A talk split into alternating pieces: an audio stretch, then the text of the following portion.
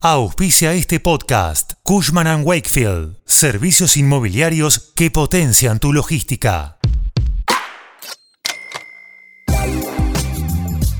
El Departamento de Justicia de los Estados Unidos investigó una denuncia de un banco sobre transferencias injustificadas y descubrió la punta del iceberg, operaciones ilegales por 10,5 millones de dólares de un broker en Argentina. Son operaciones que buscan eludir bienes personales. Te cuento todo a continuación. Soy Fernando Bolán y esto es Economía al Día, el podcast de El Cronista, el medio líder en economía, finanzas y negocios de la Argentina. Seguinos en nuestro canal de Spotify y escuchanos todas las mañanas.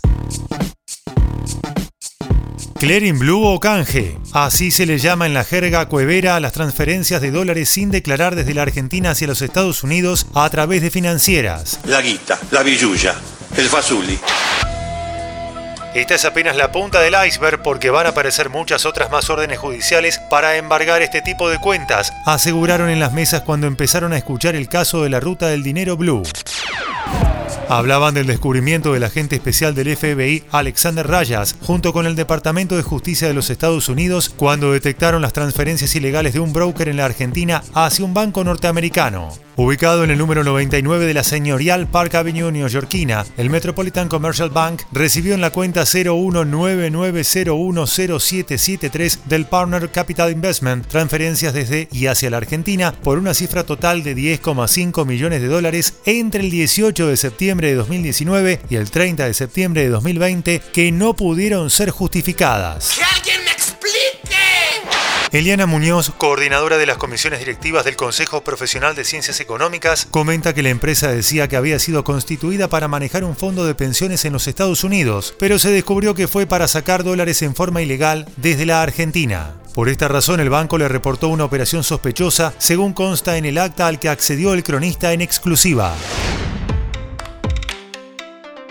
En el documento señalan que decomisaron 105 millones de dólares, que era lo único que quedaban en la cuenta, que obviamente fue congelada. Pero lo más importante fue que sentó jurisprudencia en los Estados Unidos, que era el lugar donde más se transferían dólares blue desde la Argentina, luego del cierre de los mercados de Panamá y Andorra, que eran los favoritos. En la City aseguran que, de masificarse estos operativos, se encarecerán las transferencias que se hacen por medio de cuevas desde y hacia la Argentina pero esas operaciones hoy se cobran entre 1,5 y 2% por transacción, gracias al abaratamiento que produjo las operaciones a través del USDT, que representa ya dos tercios del volumen del mercado.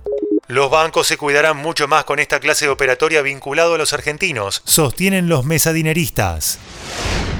Mariano Sardanz, CEO de FDI, explica que en gran parte de estos casos se trata de cifras embargadas a argentinos que pagaron el impuesto a las ganancias, pero que giran los fondos al exterior del país para evitar pagar bienes personales. Hay otros que incluso tienen declarada la plata, pero hacen movimientos con cuevas sin entender que la pueden traer a Argentina sin necesidad de que la especifiquen. El especialista también detalla que, en el resto del mundo, el impuesto a los bienes personales se paga sobre los flujos que se gana, no sobre el stock, como ocurre en nuestro país, lo que hace hace que muchos eviten abonar tanto.